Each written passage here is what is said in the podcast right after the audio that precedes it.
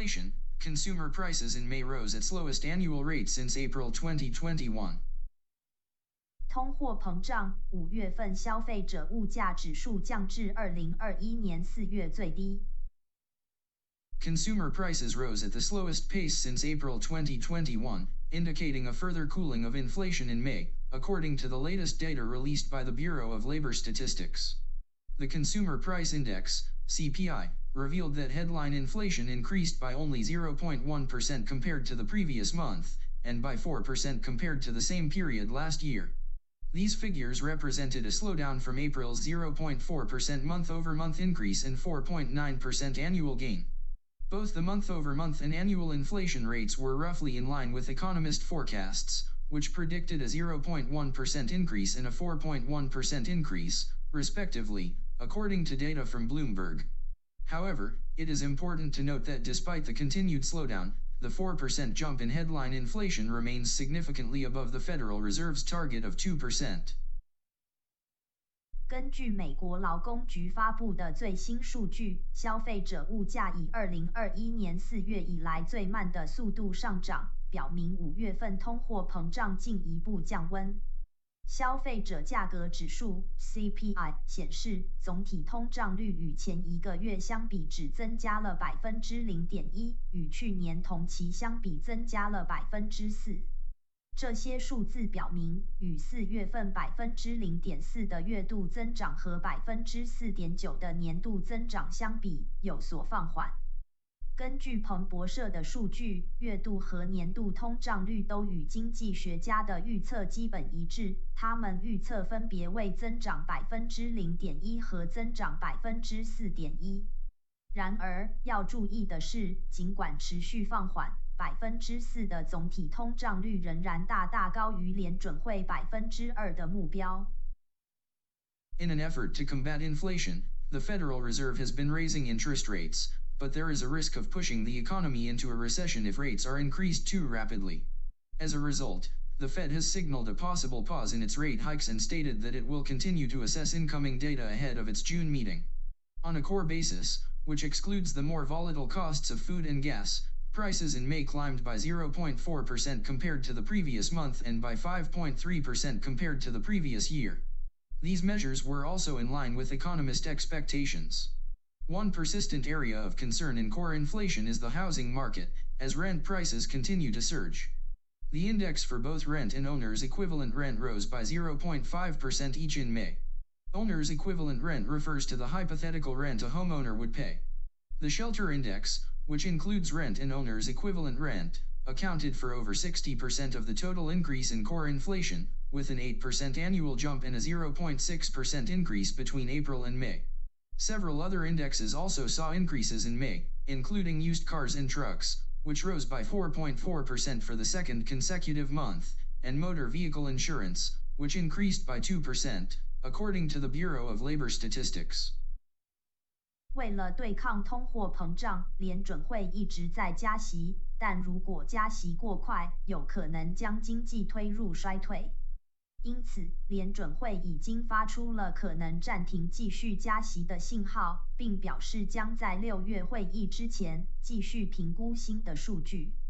在核心基础上，不包括波动较大的食品和天然气成本，五月份的价格比前一个月攀升了百分之零点四，比前一年攀升了百分之五点三。这些数据也符合经济学家的预期。核心通胀的被关注领域是住房市场，因为租金价格仍然继续飙升。五月份，租金和业主等租金的指数分别上升了百分之零点五。业主的租金指的是房主将支付的租金，包括房租和业主租金在内的住房指数占了核心通胀总增长的百分之六十以上，年增长率为百分之八，在四月和五月之间增长了百分之零点六。根据劳工局的数据，其他几个指数在五月份也出现了增长，包括二手车和卡车，连续第二个月增长了百分之四点四，以及汽车保险增长了百分之二。In terms of energy and food prices, the energy index decreased by 11.7% over the past year, while the food index increased by 6.7%. On a seasonally adjusted basis, the energy index decreased by 3.6% from April to May, primarily driven by a 7.7% drop in fuel oil prices, while food prices rose by 0.2%. Egg prices experienced a significant decline of 13.8% in May, following a 1.5% drop in April and a 10.9% decrease in March. Following the release of this data, U.S. stocks edged higher in early trading, and Treasury yields fell by about 7 basis points to around 3.7%. 在能源和食品价格方面，能源指数在过去一年中下降了百分之十一点七，而食品指数上升了百分之六点七。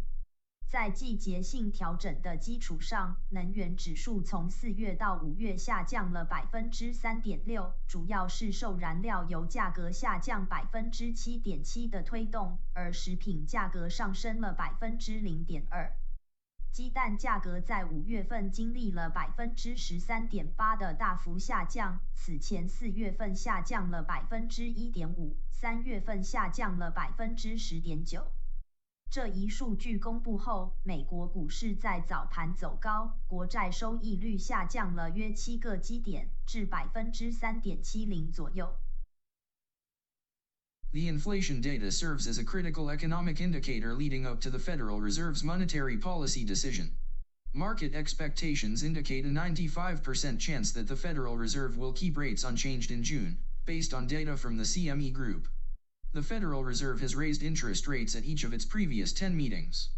While the May inflation figures were broadly in line with expectations, there remains the possibility of a rate hike in the future. Strong economic indicators, such as the May jobs report and resilient readings from the services and manufacturing sectors, have prompted speculation that the July Federal Open Market Committee, FOMC, meeting could see a rate increase. The Fed may choose to pause its rate hikes for now but keep the option open for future increases if economic data supports it. 通货膨胀数据是联准会货币政策决定前的一个重要经济指标。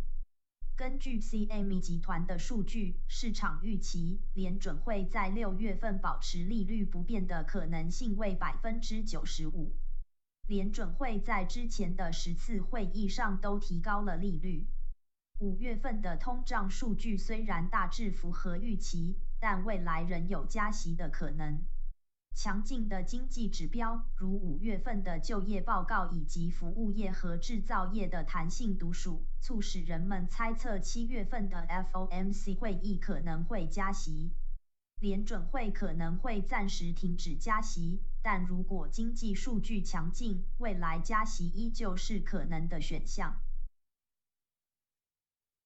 Above news capture from inflation. Consumer prices in May rose at slowest annual rate since April 2021 written by by Alexandra Canal in Yahoo Finance. 2023 June 13th. 以上新闻节录至雅虎财经，作者 Alexandra Canal。二零二三年六月十三号。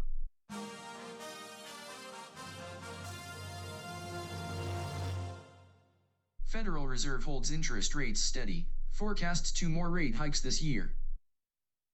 联准会决议维持利率，并预测可能还有两次升息。The Federal Reserve chose to keep interest rates unchanged but indicated that they are prepared to raise rates later this year to address persistent inflation. This decision marks the first time since January 2022 that the Fed has made no adjustments to interest rates after a policy meeting. However, the central bank did revise its interest rate forecasts for this year, suggesting that rates could climb as high as 5.6%, implying the possibility of two more rate hikes. Some officials even foresee rates rising closer to 6%. 联准会维持利率不变，但他们准备在今年继续加息，以应对持续的通货膨胀。 这一决定象征2022年1月以来，联准会首次在政策会议没有对利率做出调整。然而，央行确实修订了今年的利率预测，表明利率可能攀升至5.6%，意味着还有两次加息的可能性。一些官员甚至预见利率可能会升至接近百分之六。Federal Reserve Chair Jerome Powell emphasized that inflation remains elevated and that there is still a long way to go in bringing it down to the Fed's target level. In contrast, for next year, officials predict a decline in interest rates by 100 basis points to around 4.6%, higher than the previous forecast of 4.3% in March. Powell stressed that the decision to maintain rates should not be considered a skip, but rather an opportunity for the economy to adjust to previous rate hikes and for Fed officials to observe the full consequences of the recent banking turmoil. 联准会主席杰罗姆·鲍威尔强调，通货膨胀率仍然很高，要将其降低到联准会的目标水平还有很长的路要走。相比之下，对于明年预测利率可能下降一百个基点，达到百分之四点六左右。高于之前三月时百分之四点三的预测。鲍威尔强调，维持利率的决定不应该被认为是闪避，而是一个契机，让经济适应之前的加息，让联准会继续观察最近银行业的动荡。Following the announcement, stock market performance was mixed. with the S&P 500 remaining relatively flat the Dow Jones Industrial Average declining by over 200 points, and the Nasdaq Composite experiencing a modest increase. Regional banks, which have been sensitive to rate increases, saw a decline in their stock prices. Inflation, which peaked at 9.1% in June 2022, has since decreased, with May's headline inflation reaching 4.1%. However, core inflation, which excludes volatile food and energy prices, stood at 5.3% in May, still significantly above the Fed's 2% target. Economist Neil Dutta believes that the Fed's updated economic projections enable them to take a pause in rate hikes while signaling the possibility of future actions. The Fed's statement also leaves room for potential rate increases later this year, emphasizing the consideration of cumulative monetary policy tightening and economic developments. 公告发布后，股市表现不一，标准普尔五百指数相对持平， 道琼斯工业指数下跌超过两百点，纳斯达克综合指数出现小幅上涨。对加息敏感的地区性银行，其股票价格出现了下跌。通货膨胀率在二零二二年六月达到峰值百分之九点一，此后有所下降。五月的整体通胀率降至百分之四点一。然而，核心通胀率不包括波动较大的食品和能源价格，在五月份仍为百分之五点三，仍然大大高于联准会百分之二的目标。经济学家纽德认为，联准会更新的经济预测使他们暂停加息，同时表明未来可能的方向。联准会的声明还为今年可能继续加息留下了空间，强调对货币政策紧缩和经济发展的权衡。Powell confirmed that the topic of the next meeting in July was discussed but no decision was made.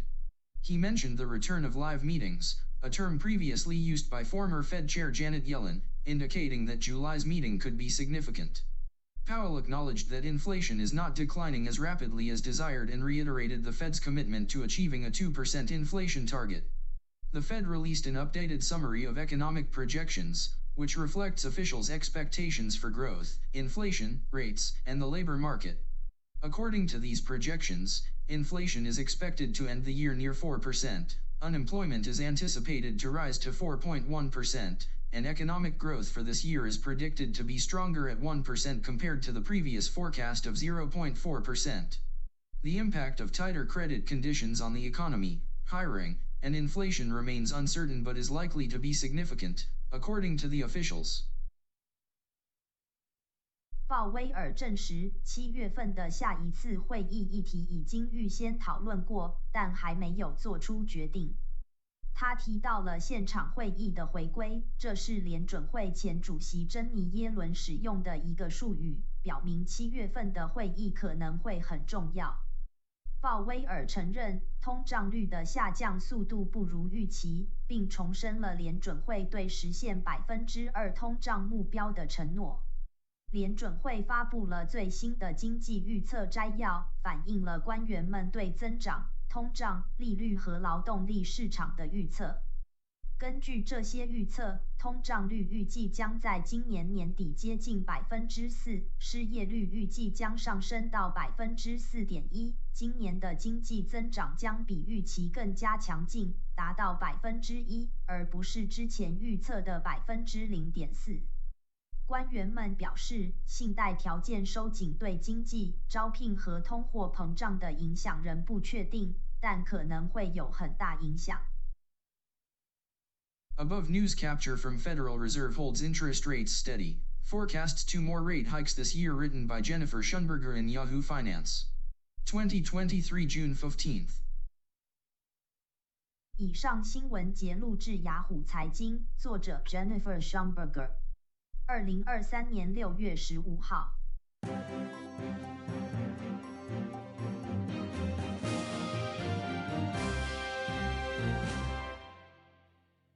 ARM courts Intel as anchor investor in upcoming IPO. 英特尔可能成为安谋架构投资者。 ARM Limited, the chip designer backed by SoftBank Group Corp., is reportedly in talks with potential strategic investors, including Intel Corp., to anchor one of the largest initial public offerings, IPOs, of the year, according to sources familiar with the matter. The discussions signify a significant development in ARM's IPO plans. While the talks are still in the early stages and may not necessarily lead to a deal, they highlight the high stakes involved in ARM's IPO. The company has also engaged in discussions with other firms about participating in the IPO, although the details of these discussions remain undisclosed. Representatives for Intel and ARM have declined to comment on the matter. 据熟悉消息人士称，据说软银集团支持的晶片设计公司 ARM 正在与包括英特尔在内的潜在战略投资者进行谈判，以促成今年最大的首次 IPO。这些讨论象征着 ARM IPO 计划的一个重大进展。虽然谈判仍处于早期阶段，不一定能达成交易，但它们凸显了 IPO 所涉及的高风险。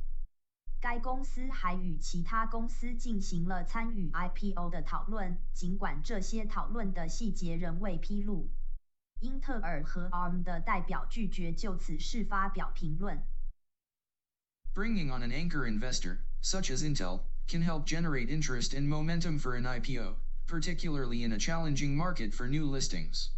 For semiconductor related IPOs, anchor investors have typically invested between $100 million and $200 million worth of shares. This approach has been successful in recent years, with examples like General Atlantic investing in Intel-backed Mobileye Global Incorporated's IPO and Qualcomm Incorporated backing Global Foundries Incorporated's listing. Intel's potential involvement as a strategic investor in ARM's IPO is notable because it highlights Intel CEO Pat Gelsinger's efforts to position the company as a key foundry for the fabless semiconductor sector. Gelsinger aims to open up Intel's factories to other firms, including potential competitors, in order to compete with Taiwan Semiconductor Manufacturing Co., TSMC, in outsourced production. Intel's collaboration with ARM, announced earlier, further indicates a commitment to embracing ARM's widely used technology. 引入主要投资者如英特尔，可以帮助 IPO 的兴趣和动力，特别是在具有挑战性的上市市场。对于半导体相关的 IPO，主要投资者通常投资一亿至两亿美元。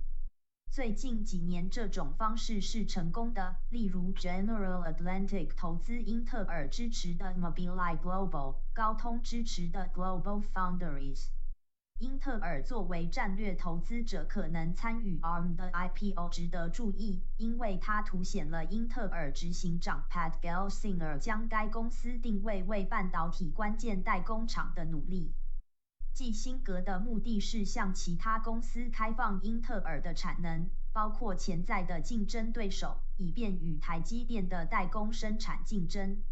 英特尔稍早宣布的与 ARM 的合作，进一步表明对拥抱 ARM 架构技术的使用承诺。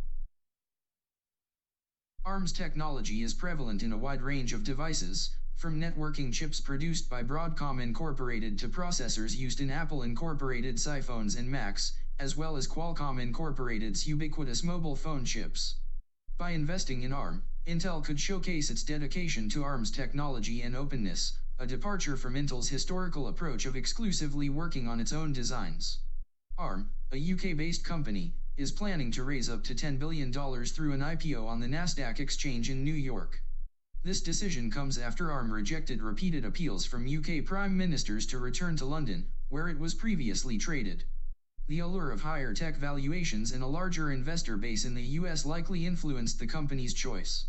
ARM's valuation for the IPO has not been determined, with estimates ranging from $30 billion to $70 billion. The company, considered a jewel of the UK technology industry, retains its headquarters in Cambridge, England, at least for now. Although ARM is focused on a US listing, it has not ruled out the possibility of a secondary listing in London in the future. ARM 的技术在各种设备都很普遍，从博通生产的网络晶片到苹果的 iPhone 和 Mac 使用的处理器，以及高通公司无所不在的行动电话晶片。通过投资 ARM，英特尔可以展示其对 ARM 技术和开放性的贡献，这与英特尔专门从事自己设计的历史做法不同。总部设在英国的 ARM 正计划通过在纽约纳斯达克交易所的首次公开募股筹集最多一百亿美元。这一决定是在 ARM 拒绝了英国首对于返回伦敦的多次呼吁之后做出的，因为它之前是在伦敦交易，而美国更高的技术估值和更大的投资者基础的诱惑力，影响了该公司的选择。ARM 的 IPO 估值尚未确定，估计约为三百亿美元到七百亿美元不等。该公司被认为是英国科技的一颗明珠，至少目前仍保留其在英国剑桥的总部。尽管 ARM 专注于在美国上市，它并没有排除将来在伦敦进行二次上市的可能性。In summary. ARM's discussions with potential strategic investors, including Intel, underscore the significance of its upcoming IPO, which is expected to be one of the largest of the year. The involvement of an anchor investor like Intel could generate momentum and interest for the IPO, while signaling Intel's commitment to embracing ARM's technology and competition. ARM's decision to list in the US reflects the allure of higher valuations and a larger investor base, although it has not ruled out a potential secondary listing in London. 总之，ARM 与包括英特尔在内的潜在战略投资者的讨论，强调了其即将进行的 IPO 的目标。该 IPO 预计将是今年最大的 IPO。像英特尔这样的主要投资者的参与，可以为 IPO 带来市场动能和兴趣，并象征着英特尔对拥抱 ARM 技术和竞争的承诺。ARM 决定在美国上市，反映了美国市场更高的估值和更大的投资者基础。尽管它没有排除在伦敦进行二次上市的可能性。Above news capture from ARM Quartz. Intel is anchor investor in upcoming IPO written by Bileana Baker, Swetha Gopinath, and Ian King in Bloomberg. 2023 June 13th. 以上新闻节录制彭博，作者 Leona Baker、Swetha Gopinath and Ian King。二零二三年六月十三号。